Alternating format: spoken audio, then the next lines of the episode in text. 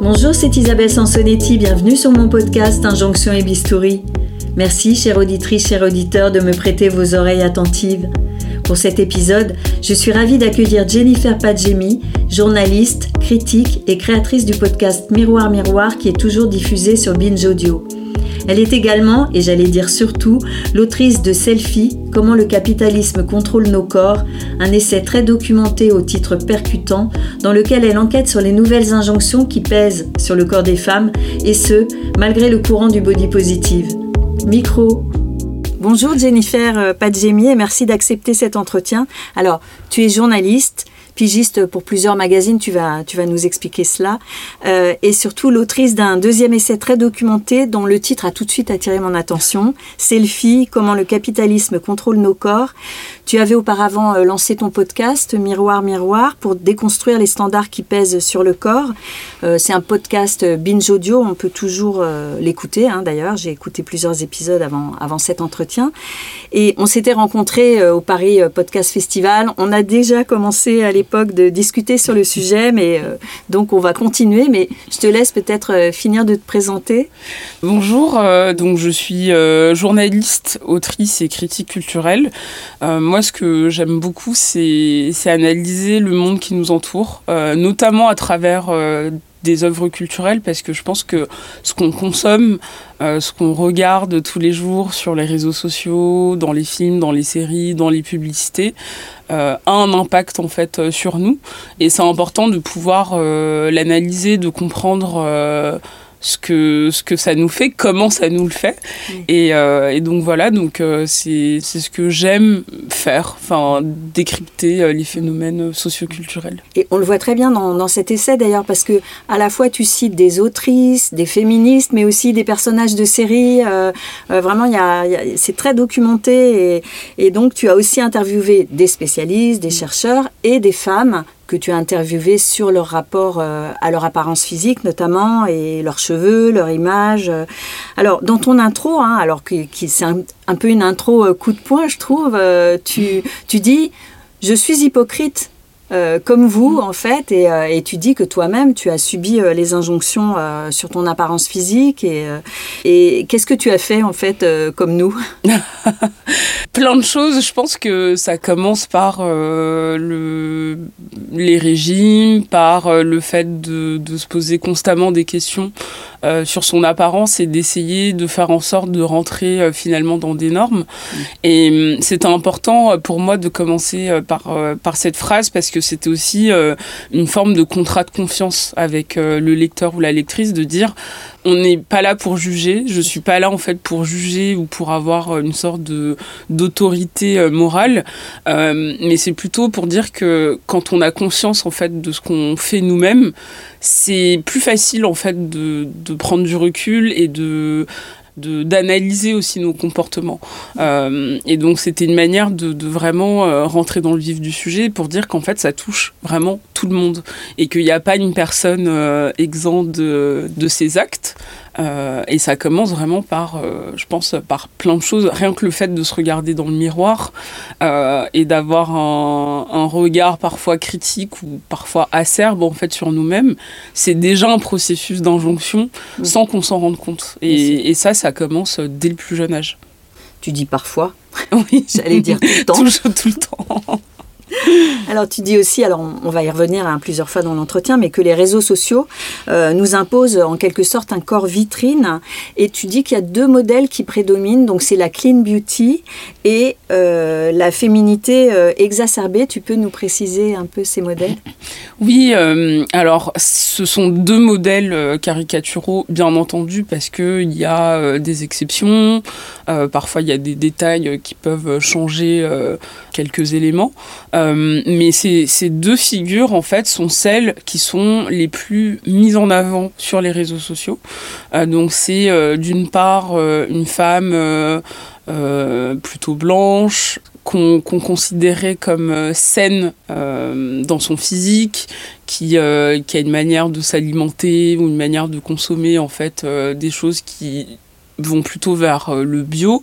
Et donc il y a l'idée en fait de, de, présenter une personne pure, mmh. euh, une beauté euh, voilà, qui, qui n'est pas euh, qui n'est pas trop artificielle, mmh. qui, qui n'en fait pas trop en fait, mmh. c'est ça. Et de l'autre côté, on aura cette figure plutôt d'une féminité exacerbée, donc c'est-à-dire qui reprend des, des codes euh, qu'on associe euh, à une féminité, mais qu'on va décrire de presque vulgaire oui. parce que euh, elle ne rentrera pas forcément dans des codes justement euh, de pureté, de discrétion, euh, de, de, blancheur, etc.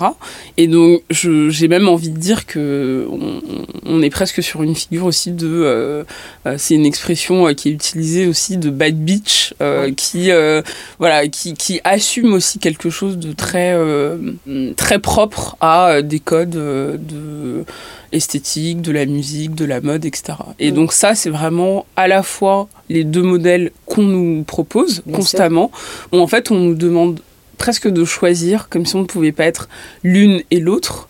Ou qu'on pouvait euh, choisir euh, de nos plein gré. Euh, là, il y a vraiment l'idée de, de, nous imposer ça et, et les marques euh, suivent cette, euh, ces, ces, codes.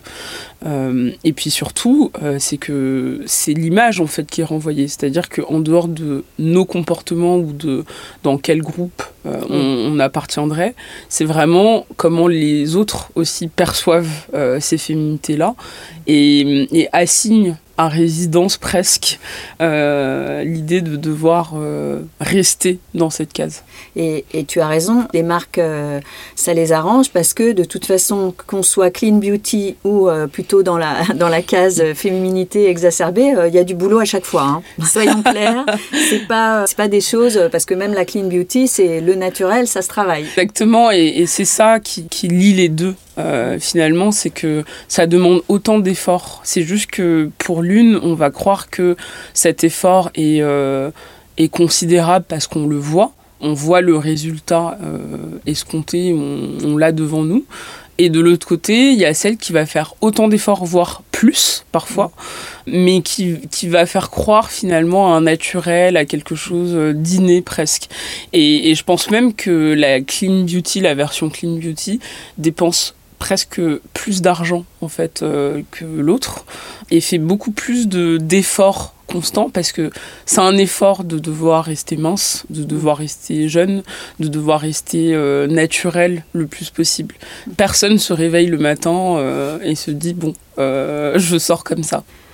Alors, il y a une différence quand même entre s'inspirer de certains modèles en restant soi-même et en venir à perdre son identité, sa personnalité, parce que on est dans cette fuite en avant de, ressembler euh, justement à ces modèles. Oui, et c'est la promesse euh, qui est donnée, c'est que on nous fait croire qu'en et en dépensant de l'argent et en en adoptant en fait des comportements, des attitudes, des esthétiques, des modes de vie, on arrivera à une forme de bonheur euh, idéal, mais ce bonheur idéal correspond aussi à euh, une identité euh, de féminité. C'est-à-dire que euh, souvent, on, va faire croire à des personnes, par exemple, qui sont moins euh, dans l'aspect euh, de pureté et de blancheur, d'accéder à ça euh, parce que justement c'est ce qui est valorisé dans la société et ce qui est considéré comme une norme. Plus on l'attend, soi-disant, et plus on, on, sera considéré, on sera valorisé et on sera heureux.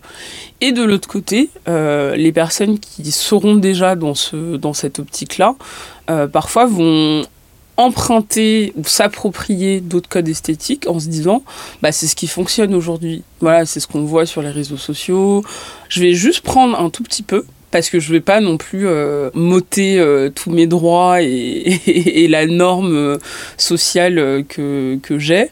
Euh, mais je vais emprunter voilà quelque chose comme ça pour euh, avoir cette, cette forme d'ambiguïté qui va à la fois me maintenir dans, dans cette majorité qui est valorisé, mais qui en même temps va me permettre de de bah, d'être à la mode, d'être tendance. Et donc ça, on voit que ces, ces codes-là sont empruntés que quand ils arrangent la personne. Mais ils peuvent être facilement retirés dès que ça n'arrange plus euh, cette personne. Alors que l'inverse est faux, parce qu'on ne choisit pas, on choisit pas sa couleur de peau, on choisit pas ses origines, on choisit pas son corps, euh, on choisit pas euh, le statut dans lequel on est né et surtout dans lequel la société assigne les gens. Tu veux dire que c'est plus facile de passer de quand tu es une clean beauty, d'emprunter quelques codes euh, de, féminité exacerbée quand ça t'arrange et voilà à certains moments de ta vie, que euh, dans l'autre sens parce que euh, effectivement tu vas pas pouvoir, tu seras jamais dans les normes. Oui, c'est ça. C'est que on, aura beau essayer et c'est aussi l'histoire d'une certaine manière de plein de personnes qui sont pour la société née dans le mauvais corps, dans, avec les mauvais cheveux, avec la mauvaise couleur de peau, etc., etc., ou avec le mauvais milieu. Euh, ça, c'est pas moi qui le dis, c'est vraiment comment euh, la, société regarde euh, les gens. Euh, elle aura beau faire le plus d'efforts possible, on pourra pas cacher en fait euh, mm. ça. Euh, la seule chose qu'on peut à la rigueur cacher, encore, euh, c'est plutôt des codes sociaux. Et c'est aussi ça la promesse qui est derrière tous ces actes de beauté, de chirurgie, de régime, de, en fait, de tout. C'est la promesse d'un autre statut social, c'est-à-dire qu'on peut prétendre en étant plus clean, à une forme de richesse, à une forme de, de, milieu social plus élevé.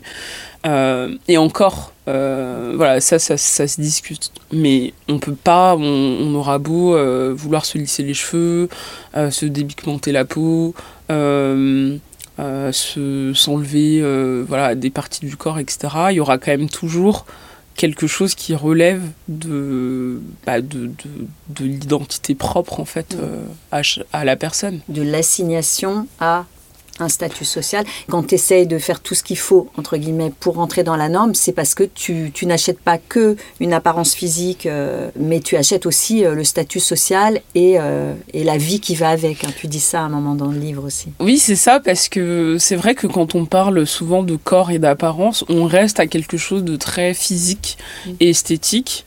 Or, ce que j'ai appris avec ce livre et ce qui se différencie de, Miroir Miroir, euh, c'est qu'il y a vraiment euh, l'idée aussi d'une esthétique globale, c'est-à-dire que ça commence même quand euh, on est seul chez soi, c'est quel type de, d'appartement on a, quel type de décoration, quel type de vêtements aussi, quel type de produits on a. Et c'est comme ça en fait que le reste a suivi.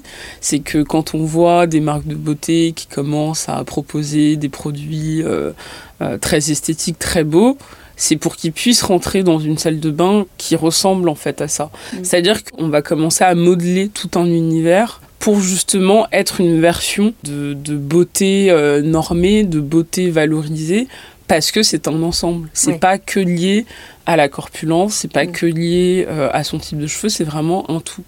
Et euh, quelque chose que je voulais aussi préciser, c'est que l'une des choses qui a vraiment consolidé tout ça, c'est 2020. Euh, et notamment les divers confinements, la pandémie. Ça a vraiment changé le rapport de chacun à soi, mais surtout le rapport de chacun par rapport aux autres. Et ce biais, ce relais a été engrangé notamment sur les réseaux sociaux qui sont devenus en fait cette, euh, cette plateforme en fait de comment on, présente une version de soi et comment on, perçoit les autres. Ça ne veut pas dire qu'avant 2020 c'était pas le cas, mais c'était différent parce que le fait de rester chez soi, mm. le fait d'être euh, finalement obligé de composer avec soi-même et avec ce corps qui devient euh, presque immobile. Alors, il y a plein de gens qui continuent à travailler, notamment les métiers essentiels, etc. Mais il y a une majorité aussi de personnes qui soit étaient en télétravail, soit euh, ne travaillaient plus du tout. Ça change en fait. Euh. Oui, et en Zoom. Et en Zoom. Ah. Parce que euh, j'allais y revenir euh, tout à l'heure. C'est vrai que ça a déclenché aussi des façons de se regarder en permanence et de, voir son visage avec une lumière qui n'était pas la bonne, l'inclinaison de l'écran qui n'était pas la bonne, et où on s'est on, encore plus comparé. Et c'est surtout qu'on a encore plus tiqué par rapport à notre image, parce que d'abord, c'est pas entre guillemets normal de, discuter en regardant sa figure. C'est quelque chose qui est quand même très étrange. Et donc, ça a déclenché des, des passages à l'acte, euh, version médecine esthétique, euh, mm. de se voir comme ça de manière euh, permanente. Oui, et sans passage à l'acte, je pense que ça a juste déclenché aussi des, des complexes ou renforcé des complexes, des TCA aussi parce que effectivement il y a quelque chose quand même dont, dont on se rend pas compte. Et je trouve que limite on n'en parle pas assez mais ce n'est pas du tout normal de se voir autant. Zoom ou pas zoom même je trouve qu'au quotidien euh, cette manière en fait de toujours se prendre euh, même en photo de tout filmer de et, et pour le coup je, je peux potentiellement euh, aimer ça euh, dans des moments de collégiaux, des mm. moments euh, d'amitié, etc. Mais je trouve que c'est très différent le fait de garder un souvenir pour soi que de devoir tout documenter. Et c'est vrai que cette, euh, cette manière constante de se voir ou d'avoir un retour image de nous-mêmes, c'est juste pas normal. Et, et je pense qu'on n'en parle pas assez parce que on fait tellement des choses avec automatisme qu'on oublie que c'est pas forcément humain en fait d'être constamment en fait renvoyé euh, à qui nous sommes. Oui, parce que en fait, c'est ce que tu dis, euh, tu racontes euh, la joie que tu avais de découvrir euh, les photos de colonies de vacances. Ça m'a rappelé aussi, tu sais, les appareils jetables avec lesquels on partait pour. toutes les photos étaient nulles quand on les regardait, mais c'est pas grave, on apercevait nos copains.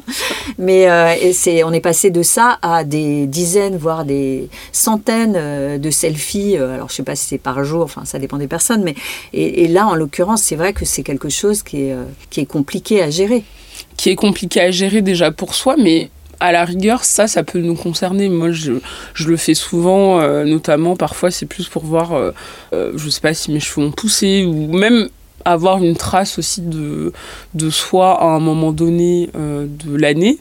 Je trouve que c'est intéressant parfois de revoir plus tard, ou ça, ça, garde aussi un souvenir.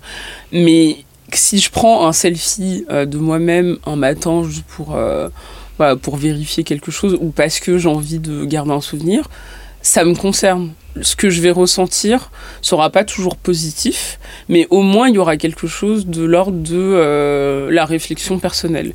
Le problème, c'est que quand on commence à devoir euh, le partager et qu'il y a une autre personne qui porte un avis, un jugement sur notre physique, ou l'idée de se dire, bon, euh, peut-être que ce matin je me trouvais jolie et du coup je me suis dit je, publie en selfie et qu'il n'y a pas beaucoup de likes ou qu'il n'y a pas beaucoup de réactions positives ou qu'il y a personne qui nous dit que euh, on est jolie, on est belle, etc.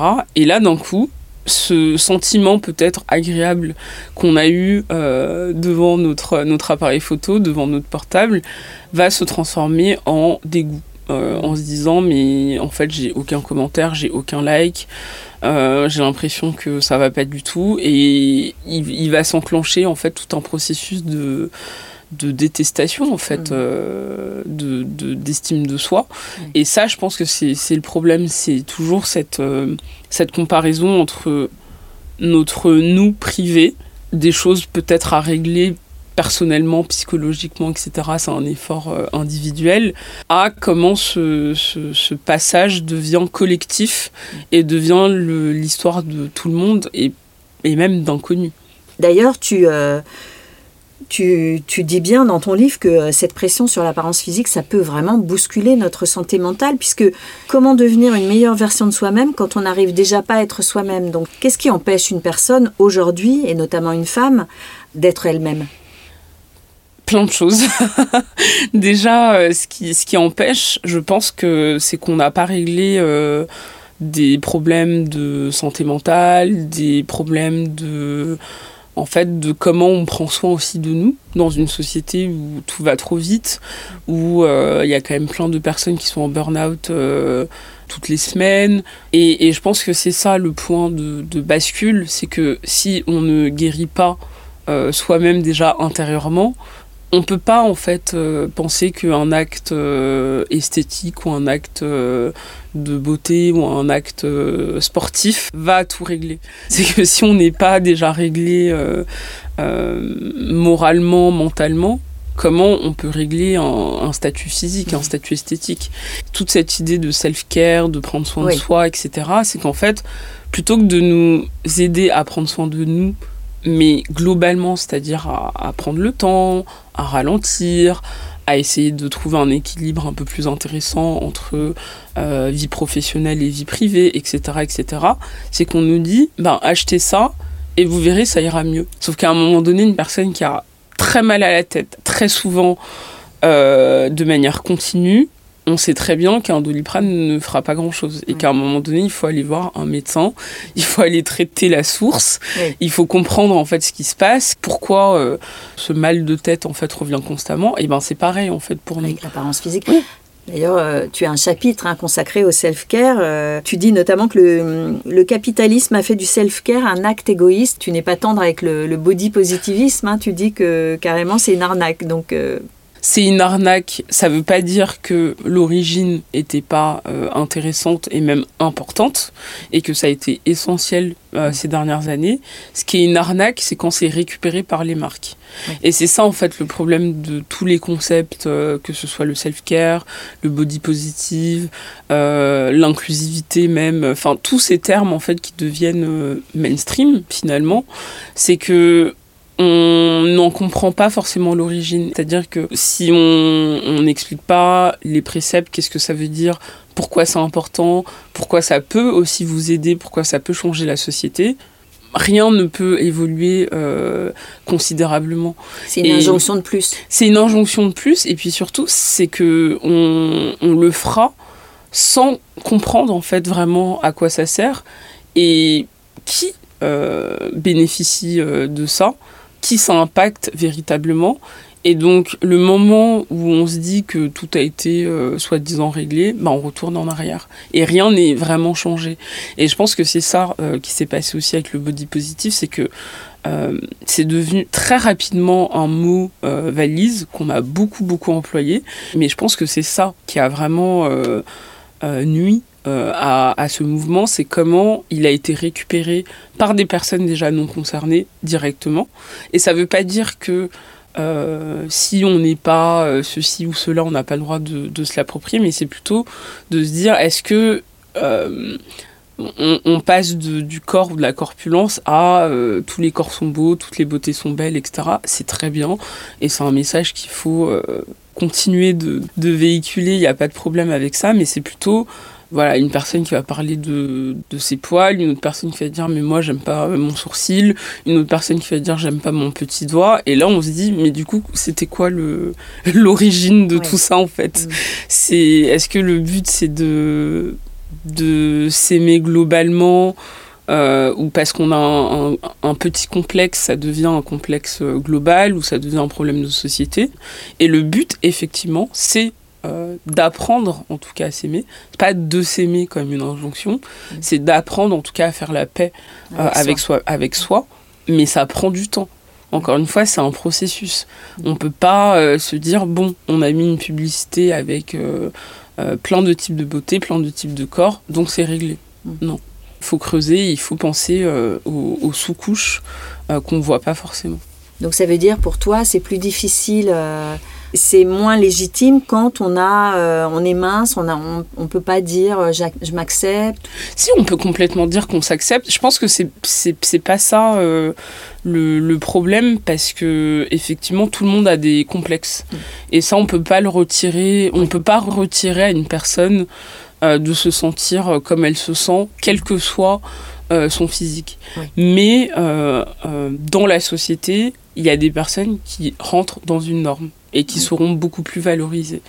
Et le problème, c'est quand euh, on a commencé à voir sur Instagram euh, des personnes vraiment euh, très avec une beauté très normée dire voilà je, je, deviens une représentante du body positive en, en, invisibilisant finalement toutes les personnes qui notamment sont beaucoup plus proches en fait du message premier qui était autour de la corpulence de, ou de, d'handicap visible ou de beauté ou de caractéristiques physiques qui sont pas considérés comme étant dans la norme. Et, c'est vrai que très vite, euh, le, la différenciation entre body positive et fat acceptance a été plus utile parce que ça permettait aussi de différencier le, l'origine en fait de, de, de, ce mouvement qui a été quand même créé pour et par euh, des personnes grosses en prenant en compte aussi euh, des questions de colorisme, de handicap, etc., etc. Mais je pense que oui, on n'est on pas là en fait pour dire une personne a le droit de dire ça, une autre personne n'a pas le droit de dire ça. C'est comment les choses sont récupérées, les choses sont vidées de leur sens et les choses sont incomprises. Et donc une personne qui arrive euh, sur Instagram en peut-être en 2017 et voit plein de comptes euh, de, de, personnes body positive qui font un 36 et qui disent euh, j'ai beaucoup de mal euh, avec la vie, bah elles se disent bon bah c'est ça alors, mm. euh, sans vraiment comprendre ce qu'il y a derrière. Et je pense que c'est ça, c'est comprendre l'origine, ne pas invisibiliser les, on va dire les pionniers de, de n'importe quel mouvement, et, et, surtout ne pas vider de leur sens les termes. Et, c'est vrai que euh, aujourd'hui, il y a même des influenceuses, et ça, c'est mon plus gros problème, je pense, euh, avec euh, ce terme et, tout ce qui s'est passé. C'est ces personnes qui ont gagné en fait en popularité grâce à ça, en étant déjà pas trop trop concernées tout le temps, et qui, dès que ça les arrangeait plus, euh, bah, se sont dit en fait moi euh, voilà je retourne euh, dans ma maison en, oubliant ce qui a fait ce qui a contribué à mon succès. Et ça arrive de plus en plus tous les jours des influenceuses qui deviennent actrices qui deviennent entrepreneuses qui deviennent qui lancent leur marque mais qui n'a plus rien à voir avec ce pourquoi on les a suivis et c'est à se demander si voilà c'était pas juste une capitalisation comme une autre ou comme une marque pourrait le faire tu à Kim Kardashian? Alors non mais alors oui en plus des, oui des, beaucoup moins connus. Pour le coup Kim Kardashian comme plein de, de célébrités elle fait ce qu'elle veut. C'est-à-dire que euh, dès que ça l'arrange elle y va. Dès que ça l'arrange plus elle change de, de, de route. Oui parce qu'il y a quand même beaucoup de, de personnes qui pensent que euh, en fait grâce à elle on a accepté euh, des physiques avec des formes plus généreuses et notamment des fesses plus généreuses. Toi dans ton livre tu dis non, c'est pas pas grâce à Kim Kardashian. Non, c'est pas grâce à elle. Bah c'est grâce à plein de personnes qui sont arrivées avant elle, notamment euh, des femmes euh, non blanches qui peuvent avoir ce physique parce qu'encore une fois, c'est associé des fesses ou des hanches euh, très visibles à des personnes non blanches et même faux et même dangereux euh, comme raccourci parce que c'est faux, il y a plein de types de corps, mais c'est vrai que en tout cas euh, il y a plusieurs personnes en tout cas de ces communautés qui ont pu euh, visibiliser ou en tout cas montrer ce type de corps notamment dans les clips, dans la musique, dans le hip-hop. Et le fait d'arriver dans les années 2010 et de dire regardez Kim Kardashian a, fait des injections ou un BBL et euh, donc maintenant les fesses euh, sont cool, c'est faux. Mm. Mais en revanche, c'est comment elle a mainstreamisé, ou en tout cas euh, rendu plus noble cette apparence physique, parce qu'elle est très connue par rapport à d'autres, ou parce que elle entrait en fait justement dans une nouvelle ère de, de la visibilisation esthétique. C'est-à-dire qu'avant, euh, même s'il y avait déjà des, personnes célèbres, des, rappeuses, des, chanteuses noires, etc. Euh, c'est les réseaux sociaux aussi qui ont été un peu le point de bascule euh, en prenant en compte la popularité de, Kim Kardashian, le fait qu'elle soit euh, sur Instagram et qu'elle a accompagné l'évolution d'Instagram en, 2012 et que euh, voilà tout un processus qui, va avec de comment à la fois on parle de chirurgie, des réseaux sociaux, de la popularité, d'influence et ça a été un peu le cocktail euh, favori pour bah, parler de ça mais ça veut pas dire que c'est elle qui l'a inventé et ça veut pas dire que ce type de physique n'existe pas en dehors de la chirurgie esthétique. Mais elle, je suis pas sûre qu'elle ait euh, dit qu'elle avait fait un Brazilian butt lift, euh, le BBL. Non, elle n'a pas dit et elle, en fait, elle a jamais vraiment rien dit sur ces sur ces opérations. C'est toujours euh, de la supposition, en tout cas, euh, enfin médiatiquement, tout le monde reste un peu sur ses gardes mais il suffit juste de voir l'évolution devant nos yeux. Il n'y a pas besoin forcément de confirmation. De toute façon, les chirurgiens euh, ne le diront pas. Ça fait quand même partie de l'éthique hein, de ne pas euh, dire qui on a opéré, parce que sinon, tu trouverais aussi des chirurgiens qui pourraient euh, se vanter d'avoir fait telle ou telle célébrité. Donc, ça ne serait pas l'éthique. Donc, tout ça pour en revenir aux réseaux sociaux et au fait bah, de se comparer. Hein, et ça, c'est ce que tu montres aussi dans ton livre. Bon, ce qu'on sait aussi globalement, c'est que le système du patriarcat ça encourage quand même les femmes à se comparer entre elles, à être en compétition sur leur apparence. Donc les réseaux sociaux n'y changent rien quand on suit euh, des influenceuses, j'imagine. Ça, a encore exacerbé cette, euh, cet encouragement à se comparer. Ça a exacerbé, mais surtout ça a déplacé aussi euh, la question, je trouve, du patriarcat. Pourquoi? Parce que même si le patriarcat est à l'origine, et que même euh, toutes ces applications-là ont quand même été créées euh, majoritairement par euh, des hommes, c'est qu'aujourd'hui, c'est plus, c'est plus une comparaison face au male gaze, donc au regard masculin, c'est une comparaison face au gaze tout court. Et ce gaze, il peut être, ce regard, il peut être féminin, blanc, il peut être euh, euh, jeune, il peut être riche, il peut être... En fait, c'est un regard qui est dominant par rapport à soi. Et donc c'est ça en fait que je trouve intéressant de comment ce n'est plus que euh, le regard euh, d'un homme dans un cadre hétérosexuel qui va compter. Euh, même au contraire, il y a plein de, notamment, il y a toute une tendance ces, ces, derniers mois que je trouve passionnante, c'est même la manière de s'habiller qui, n'ont plus aucun sens et qui sortent de l'idée d'être sexy à tout prix, qui sortent de l'idée de, de voir... Féminine. voilà, d'être féminine, mais en tout cas d'être féminine dans un sens patriarcal justement. Donc on, sort un peu de ça et justement ce qu'on voit c'est que ce, regard-là ou cette domination est partout et que le fait d'être sur les réseaux sociaux et d'être face à des milliers de personnes fait que chaque personne en fait peut avoir euh, un, jugement et peut avoir ce regard qui nous rappelle que nous ne sommes pas dans la norme, mm. ou que nous ne sommes pas assez, ou que, mm. ou que nous sommes trop. Mm. Et donc, selon qui on est dans la société, donc par exemple une femme euh, plus âgée, euh, ben, ce regard-là dominant sera une personne plus jeune. Euh, quand on est une personne non blanche, ce sera un regard blanc. Quand on est une personne queer, ce sera peut-être un regard hétéro, etc. etc c'est fou, est-ce qu'on pourrait se dire, bah, il y a quand même beaucoup plus euh, d'avantages de beauté, de diversité, de, style, tu le dis dans la mode et tout ça. Donc on se disait, bah, c'est cool, c'est ouvert, donc chacun va y trouver son compte et chacun euh, va, pouvoir être en paix avec lui-même puisqu'il va, euh, va pouvoir faire ce qu'il veut avec sa silhouette, son, visage et tout ça. Mais non, finalement, non.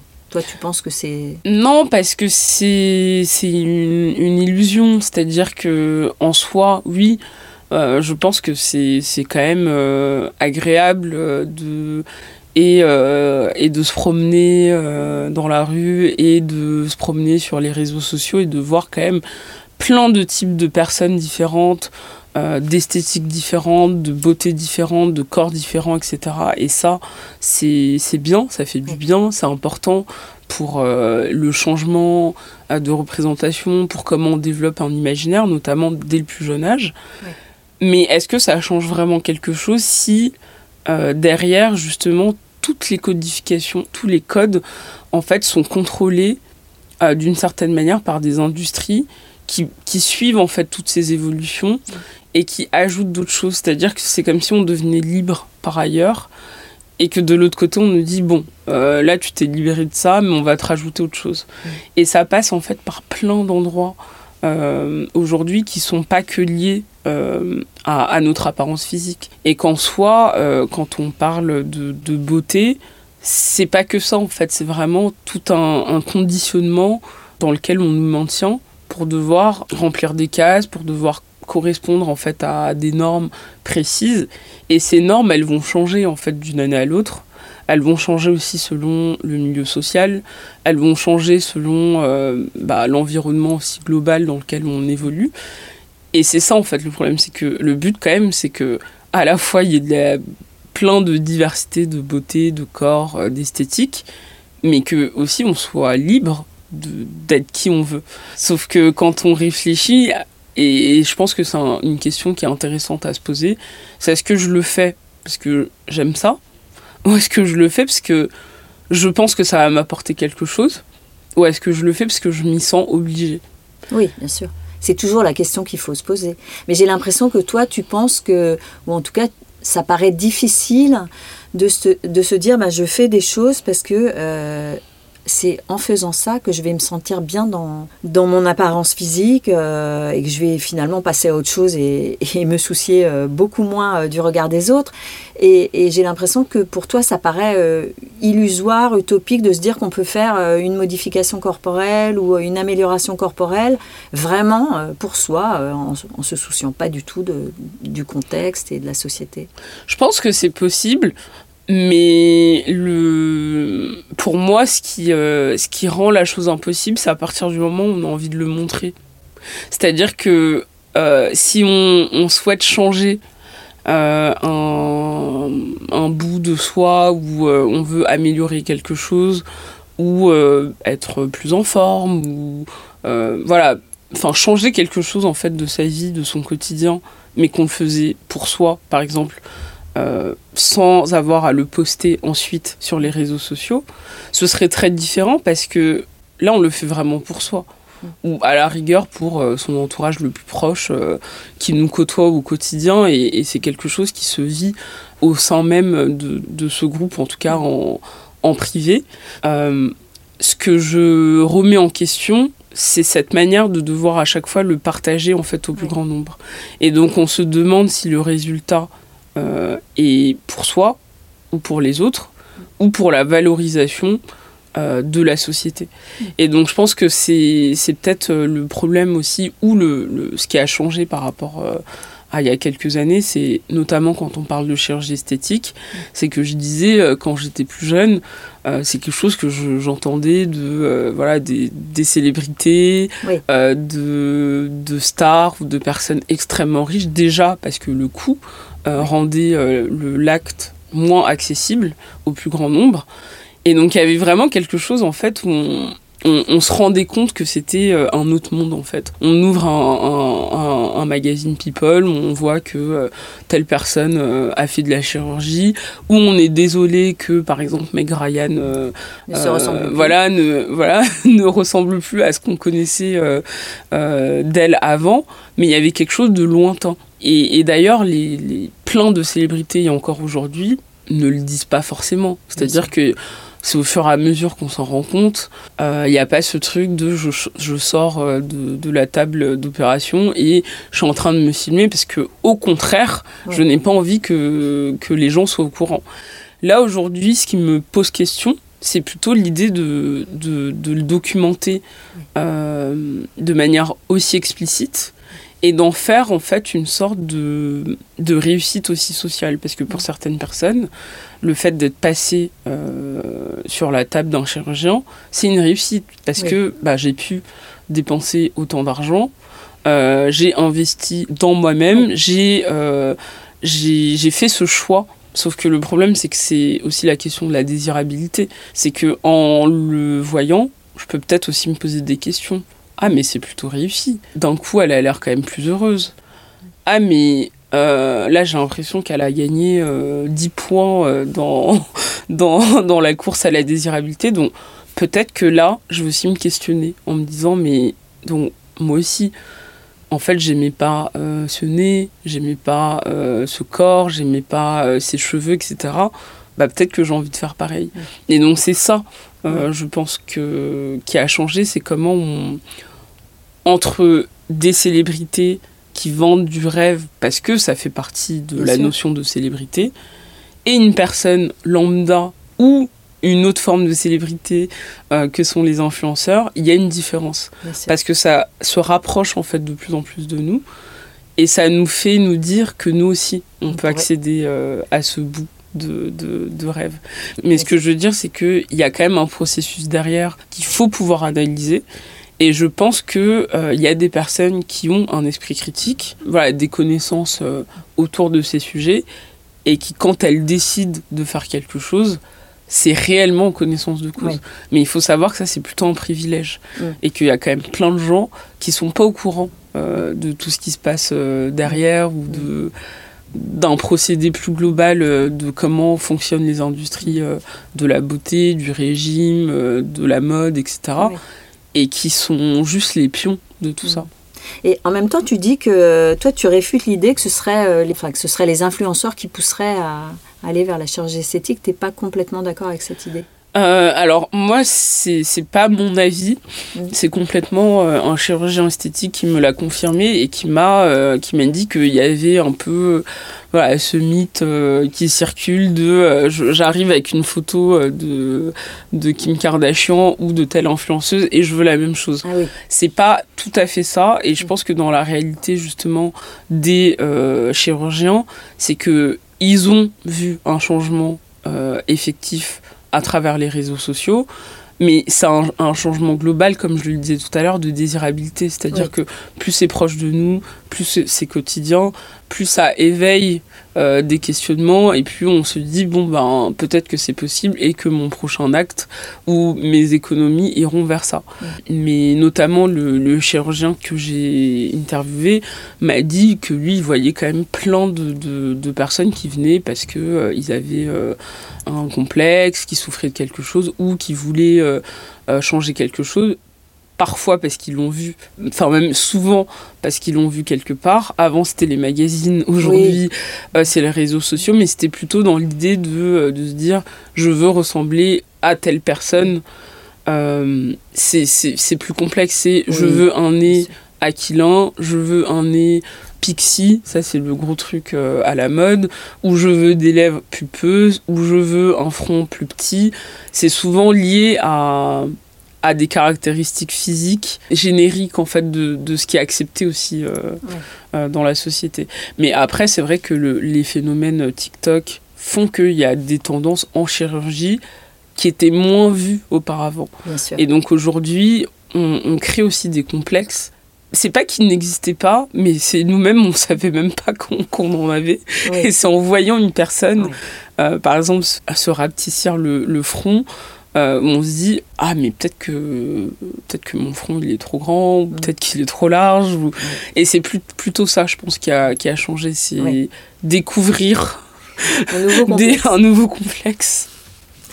Mais pour euh, rester sur la chirurgie esthétique, euh, tu cites Suzanne Noël, hein, qui a été quand même mm. la pionnière de la chirurgie esthétique et, euh, donc qui, elle, euh, vraiment défendait l'idée que euh, recourir à la chirurgie esthétique, c'est une, une, libération quelque part pour une femme parce que c'est reprendre sa place, pouvoir continuer à, travailler, même si on est âgé et tout ça. Donc c'est assez féministe, mais tu n'es pas tout à fait d'accord non plus sur le côté féministe du recours à la chirurgie esthétique. On ne peut pas prendre des cas individuels comme euh, un ensemble en fait, comme une vérité euh, collective.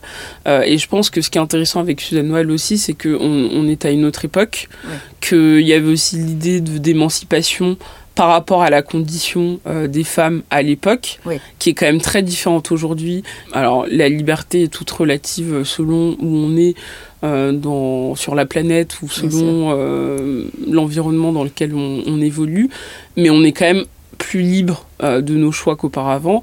Et je pense que ça ne veut pas du tout dire la même chose dans les années 50-60 que euh, dans les années 2020, 2010-2020.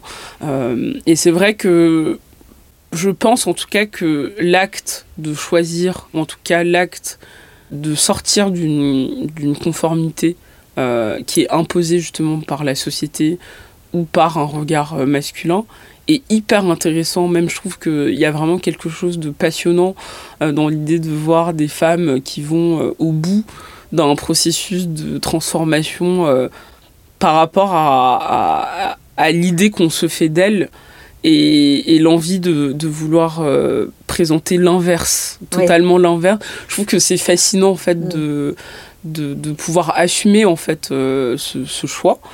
mais dire que c'est féministe, je trouve que c'est vraiment un raccourci. Bah, c'est hypocrite en fait de se dire euh, c'est féministe parce que du coup tu gagnes plus d'argent, ok, euh, tu, tu es plus considéré parce que tu parais euh, moins, euh, moins, moins vieille, tu as moins de rides, tu es moins grosse, etc. Mais on change pas en fait le véritable problème parce que ça devrait pas être un problème de d'être bah, de vieillir, de d'être gros, de changer de corps, de enfin finalement juste de vivre. Mais le, le souci, c'est que c'est souvent dans un but précis. Trouver l'amour, trouver du travail, être valorisé, être accepté. Et ce que je trouve intéressant euh, avec Suzanne Noël, c'était toute cette dimension euh, sociale où elle disait qu'il y avait des femmes qui pouvaient ensuite euh, trouver du travail plus facilement, être acceptées en fait au, au sein de sociétés justement nobles, parce que leur physique était valorisé, leur, euh, leur apparence physique était valorisée. Et ça, c'est intéressant, mais euh, on est dans d'autres conditionnements aujourd'hui. Bien sûr. Et alors, tu parles aussi des vieilles. Tu dis même que ce terme ne devrait pas être euh, voilà, euh, aussi mal considéré. Et tu dis, ben, en fait, c'est vrai que si euh, bah, les vieilles s'assumaient plus, peut-être, ne faisaient moins de choses pour, pour contrer l'évolution, les effets du temps qui passe, ce serait plus facile pour, pour les autres. Mais ça veut dire quoi Que les vieilles, on... tu voudrais qu'on ne fasse plus rien? C'est pas ça, mais. Non, pas du tout. Je pense que c'est un cycle en fait. C'est-à-dire que si on voit que le pire qui puisse arriver pour une femme, c'est de vieillir, ah, pourquoi à mon âge, j'aurais pas envie de tout faire pour ne pas vieillir?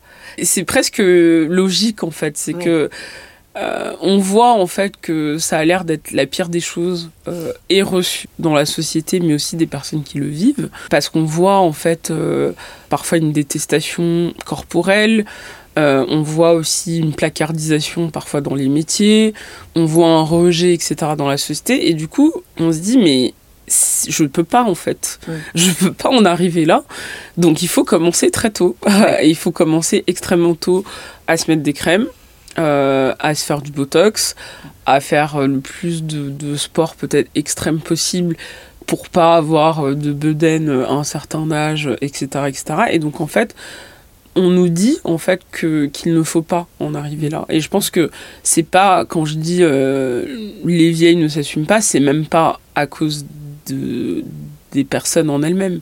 C'est la société qui ne valorise pas du tout euh, la vieillesse et qui empêche en fait de voir ça comme un accomplissement le fait de, célébrer son anniversaire aussi, ça devrait être euh, quelque chose de pas de beau, de se dire j'ai pris une année de plus, je suis encore euh, vivante et donc tant mieux.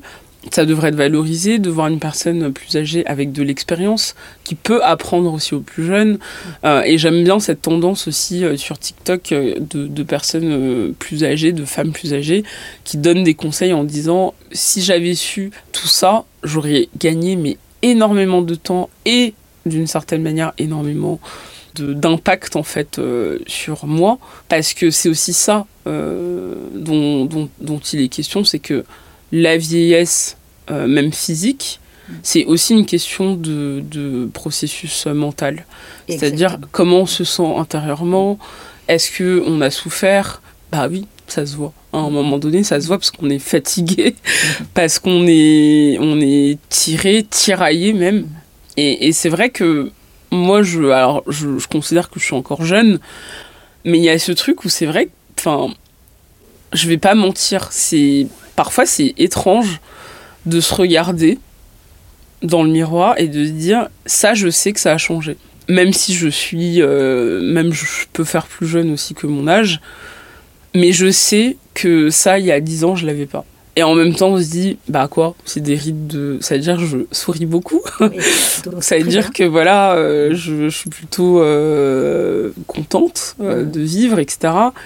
En fait, notre corps laisse des traces qui parfois ne sont pas toujours des traces de bonheur ou de joie. Et ça, je pense que c'est. Il faut en parler parce que oui. c'est pas évident en fait. et j'imagine encore plus que plus on prend de l'âge, et moins c'est évident de se rendre compte de ça. Et si c'était juste des, un impact euh, de rides ou de changement corporel joyeux, mm. ça, ce serait très différent euh, que de voir que c'est plutôt ce que la vie euh, nous fait. Mm. Alors qu'en fait, ça peut être très très beau. Et mm. je, je, trouve que ça, c'est l'un des, des, points qui est peut-être intéressant, c'est de voir de plus en plus de femmes de, de, de, mannequins De mannequins, mais c'est aussi ça le nœud. C'est que, à un moment donné, nous montrer que des mannequins qui finalement changent pas beaucoup de ce qu'on voit aujourd'hui, où ce sera la mannequin euh, qui reste mince, qui a les cheveux longs, il y a une forme finalement de beauté presque figée. Ça, ça dit aussi ça. Ça dit la seule manière euh, dont vous pourrez être vieille, c'est si vous ressemblez à ça. En revanche, euh, c'est Isabella Rossellini, qu'on voit de plus en plus. elle, je trouve que c'est intéressant parce qu'elle n'a elle pas ce type de physique euh, lisse hmm, ou, totalement normée. Et il y a une forme de, revanche presque, parce qu'elle a été euh, euh, blacklistée à un moment. On la hmm. voyait plus du tout.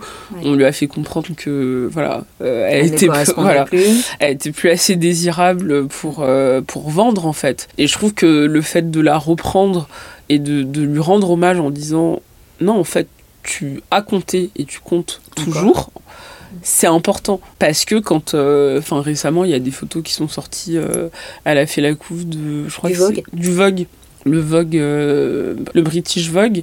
Je trouve que ce sont de super belles photos parce que justement, il y a une forme de, on, on la laisse telle quelle. On n'est pas là en train de vouloir euh, euh, montrer une version plus jeune d'elle-même, en fait.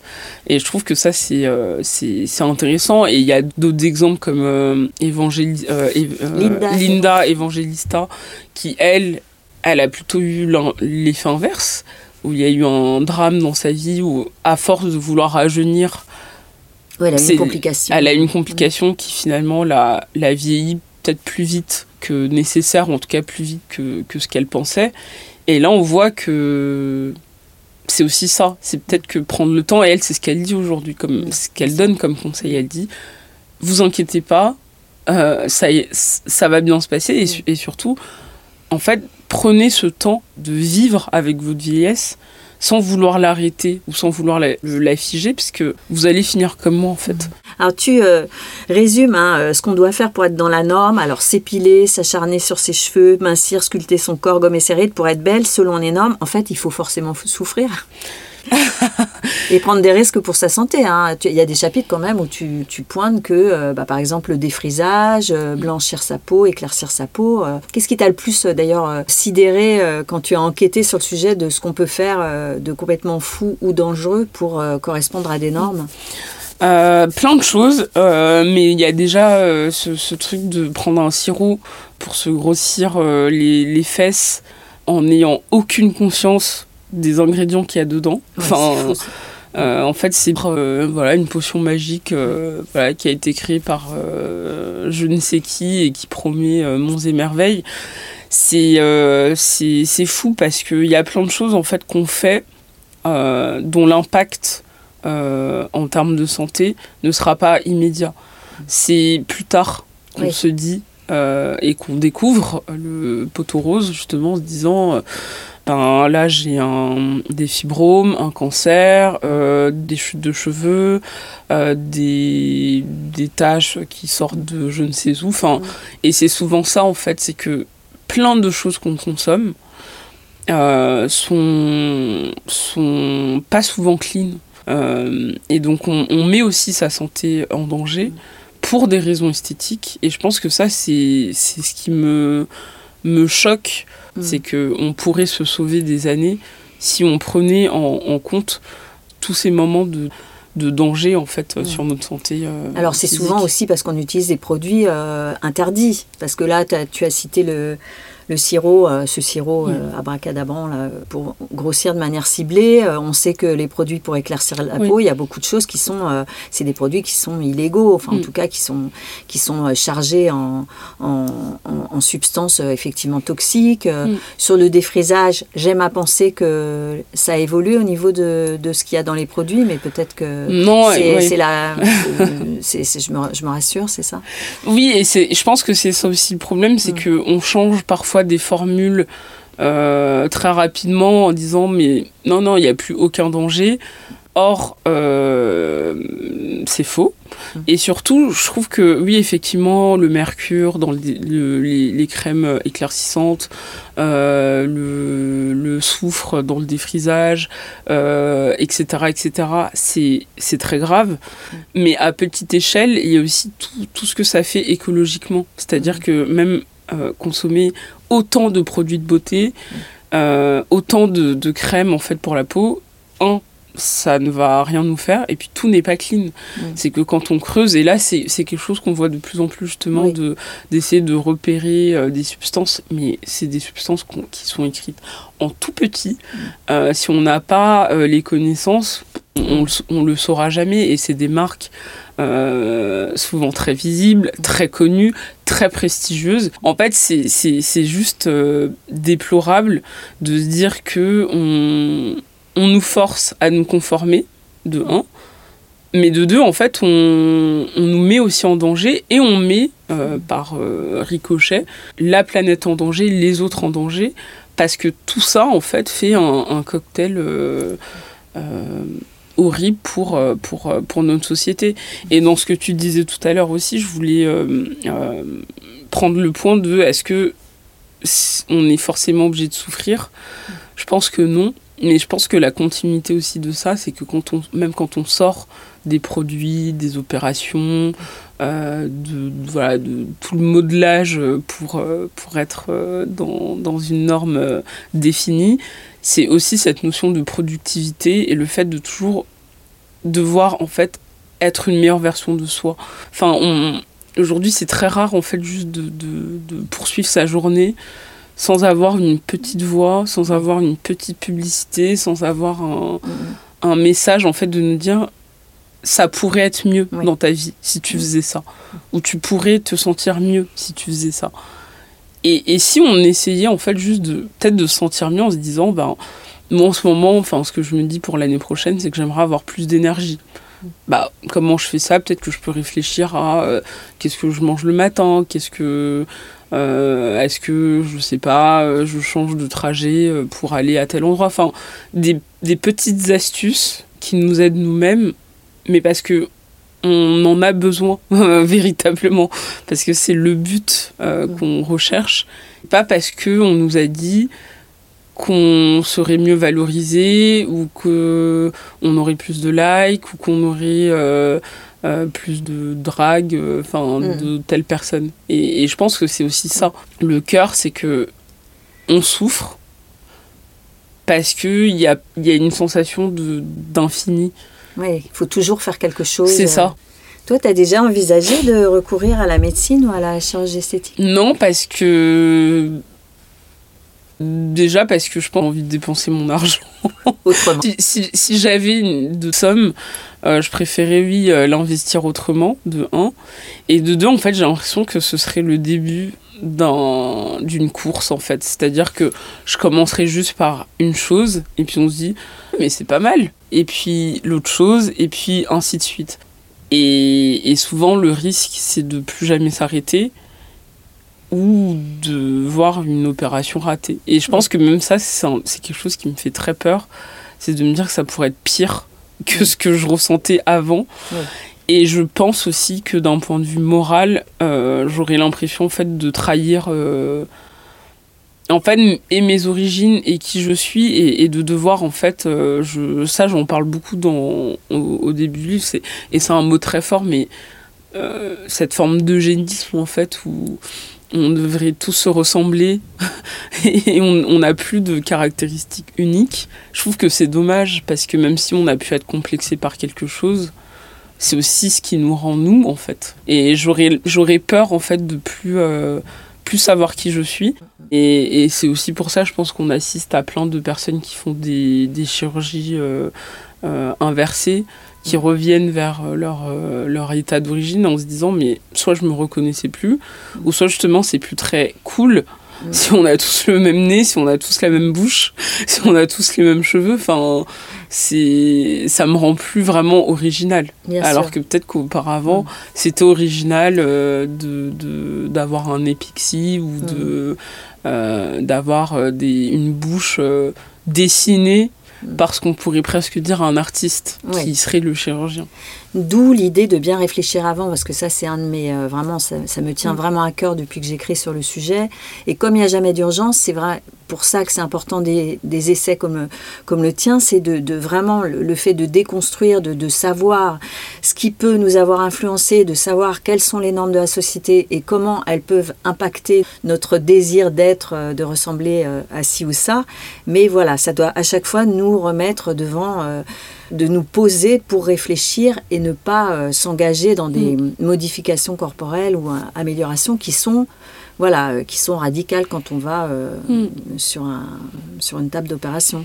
Oui, avoir toutes les informations et c'est pour ça que les interviews avec des chirurgiens, la parole en tout cas publique de professionnels de la santé sont extrêmement importantes parce que ça permet aussi d'avoir toutes les infos et et d'y aller en connaissance de cause. Et ça, je pense que c'est ce qui a manqué ces dernières années, c'est que l'accélération, la démocratisation de la chirurgie euh, esthétique et de la médecine esthétique a, fait que, que, des personnes en fait veulent tout tout de suite. Et c'est aussi ce que fait, euh, ce que font les réseaux sociaux sur nous. C'est euh, l'immédiateté et, j'aime bien ce terme de instant gratification. Enfin, mm. c'est le fait de, de vouloir un résultat satisfaisant, mais tout de suite. C'est je ne veux plus attendre 10 euh, ans, je ne veux plus attendre un an. Euh, là, j'ai vu que euh, voilà, il y a une un charlatan qui fait ça dans un sous-sol. En fait, c'est pas tant que j'ai envie d'aller avec un charlatan.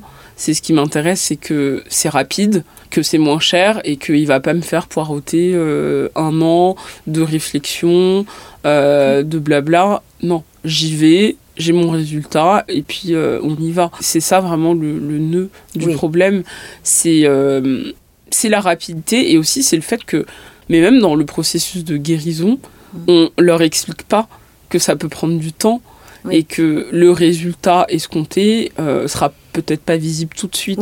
En tout cas, les, les, choses très visibles, on va dire, euh, le nez, la bouche, ou les, les, refaire les pommettes, enfin remonter mm. les pommettes et elles vont faire des vidéos. Au bout de trois jours, oh je suis déçue, au bout d'une semaine.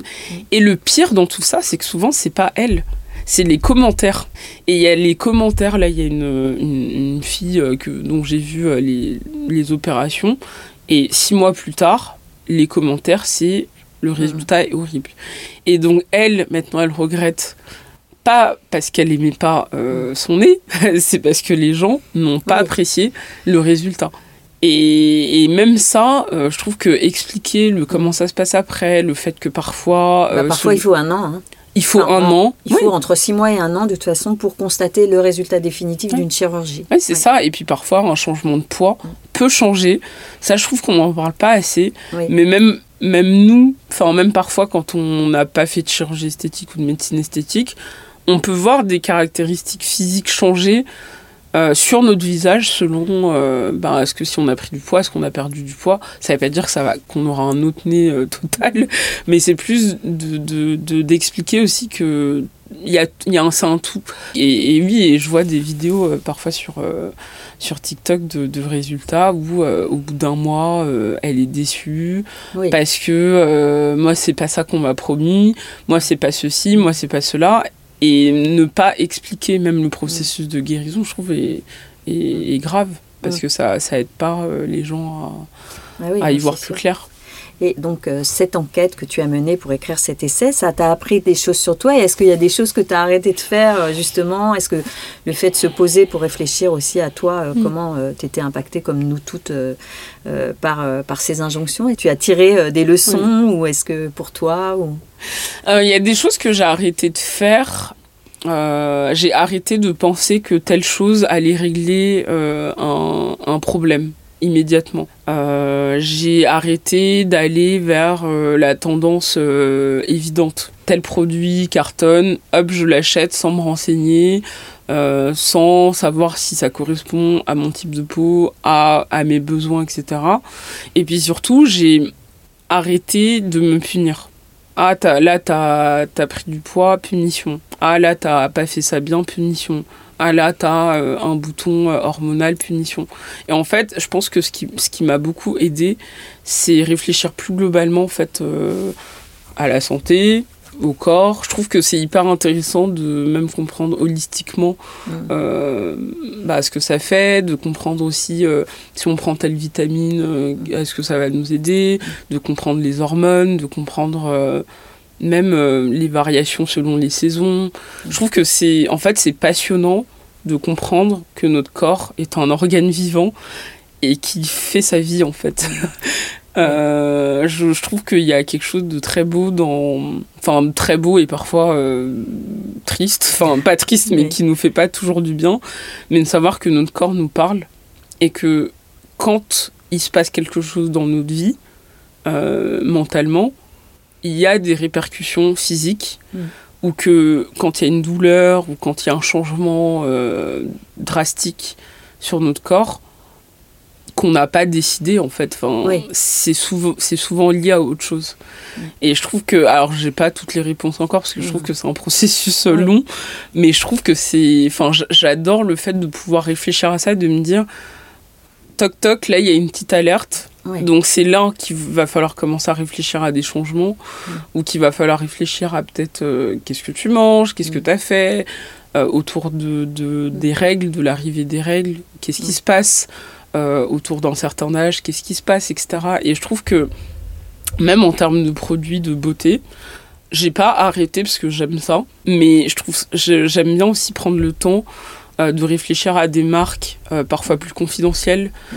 Euh, je trouve que les marques scandinaves font quelque chose d'assez intéressant à la Mm. fois sur le packaging, mais aussi sur euh, les explications. Quand on va aller sur le site d'une marque, il y aura tout un truc de euh, voilà tous les ingrédients, euh, voilà ce que ça peut faire, voilà. Enfin, je trouve qu'il y a vraiment un- une, euh, une envie, en tout cas, d'aller plus loin que juste acheter ce produit miracle Oui. qui va vous faire euh, ça sur euh, votre, euh, votre peau. Et, et ça, je trouve que c'est important.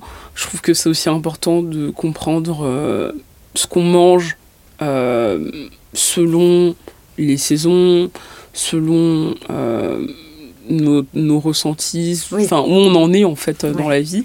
Voilà, et Ce donc, qui n'empêche pas de s'amuser, non? Est-ce que tu continues, par exemple, à t'amuser? Parce que il y, a- y a une partie qui est ludique aussi, se maquiller, Ouais. se coiffer. Enfin, il y a des choses qui sont ludiques et qui sont.